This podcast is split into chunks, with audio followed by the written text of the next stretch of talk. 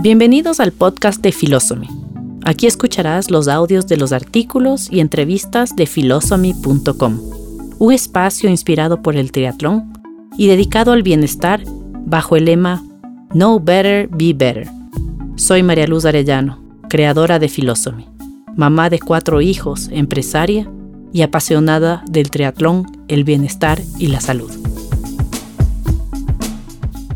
Hoy te invito a explorar mi dimensión triatleta con el tema Lo que me dejó Kona 2014.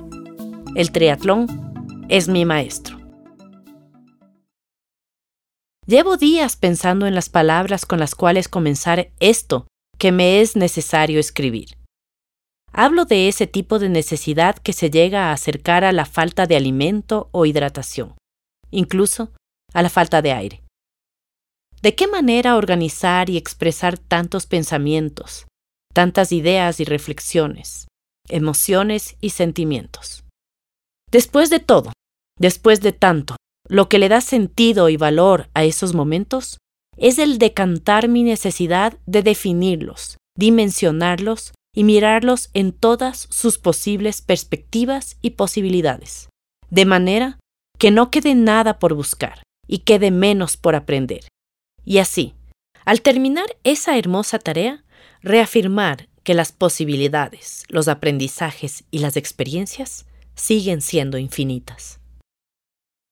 He aprendido que una carrera no termina al instante de cruzar la meta. Termina en esos momentos de profundo análisis y reflexión, donde busco encontrar un sentido superior a lo que hago, donde miro hacia adentro y encuentro la respuesta al verdadero y honesto propósito de por qué hago esto. Y por qué puedo decir, con absoluto convencimiento, que estoy haciendo lo que me gusta y me apasiona. Esta es una reflexión, una traducción emocional, sensible y racional de lo que viví en mi primer campeonato mundial de Ironman en Kona, Hawái, el 11 de octubre de 2014. Miro hacia atrás y podría definir a toda esta experiencia de Kona como un viaje, donde preparé mi equipaje con atención. Con el tiempo, pude escoger a conciencia aquello que iba a llevar, aquello que quería que me acompañe.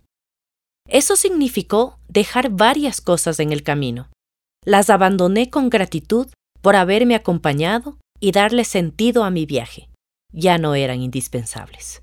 Así aprendí que la mejor forma de avanzar es aligerando la carga, liberándonos de lo que nos detiene para dejar espacio a nuevos aprendizajes y vivencias. Dejar lo conocido no es una decisión fácil. Para llegar a lugares mejores, es necesario abrir nuestra mente y prepararnos para lo impredecible, pues los caminos nuevos buscarán sorprendernos y hasta intentarán doblegarnos, no con el fin de impedirnos el paso, sino para despertarnos y volvernos más recursivos y resilientes, valientes y atrevidos, creativos y creyentes. He aprendido que cada competencia no es un fin, sino un medio. Si bien me preparo para cubrir una distancia, me entreno para construir consistentemente cada paso, para controlar mis emociones y tomar las mejores decisiones durante la competencia. Los verdaderos objetivos y metas van apareciendo mágicamente en el camino. Cada uno de estos momentos, por el solo hecho de existir, son oportunidades de aprender. No considero el fracaso una posibilidad. El único fracaso sería no estar ahí e intentarlo. El éxito, por otro lado, es el resultado de buenas intenciones, esfuerzos sinceros y honestos, acompañados de una ejecución inteligente. Es combinar la intuición y la experiencia para tomar decisiones. El éxito es el resultado de la práctica consistente y consciente. El placer del éxito no está precisamente en lo que siembro, sino en aquello que cosecho. La sensación de éxito, el verdadero sentimiento de satisfacción, se da al sentir que mi esfuerzo, mi talento o mis habilidades han sido usadas de alguna manera para servir a otros, para servirnos mutuamente. Al hablar de competencias contra el reloj, nos enfrentamos al tiempo, a desafiarlo y luchar contra él. Aunque es un parámetro de medición y evaluación, una referencia importante, no deja de ser un número. lo que recordaré no es el tiempo, sino aquello que viví y experimenté, lo que sentí y lo que quedará grabado en mi memoria y en mi corazón, siendo el recurso no renovable más preciado.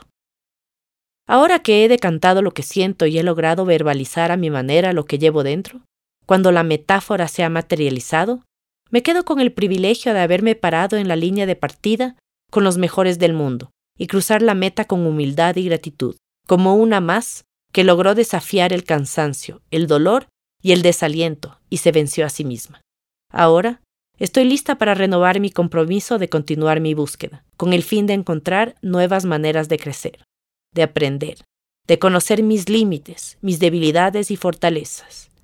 Y ahora, incorporar un nuevo objetivo y propósito.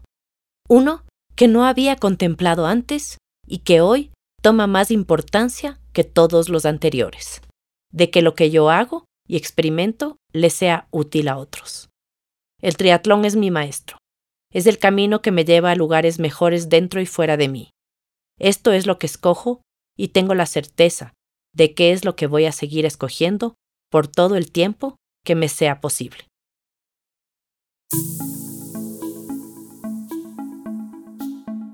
Espero que te haya sido útil esta información. Visita filosomy.com. Sigue conectado y espera nuevo contenido cada miércoles. Recuerda, Know better, be better.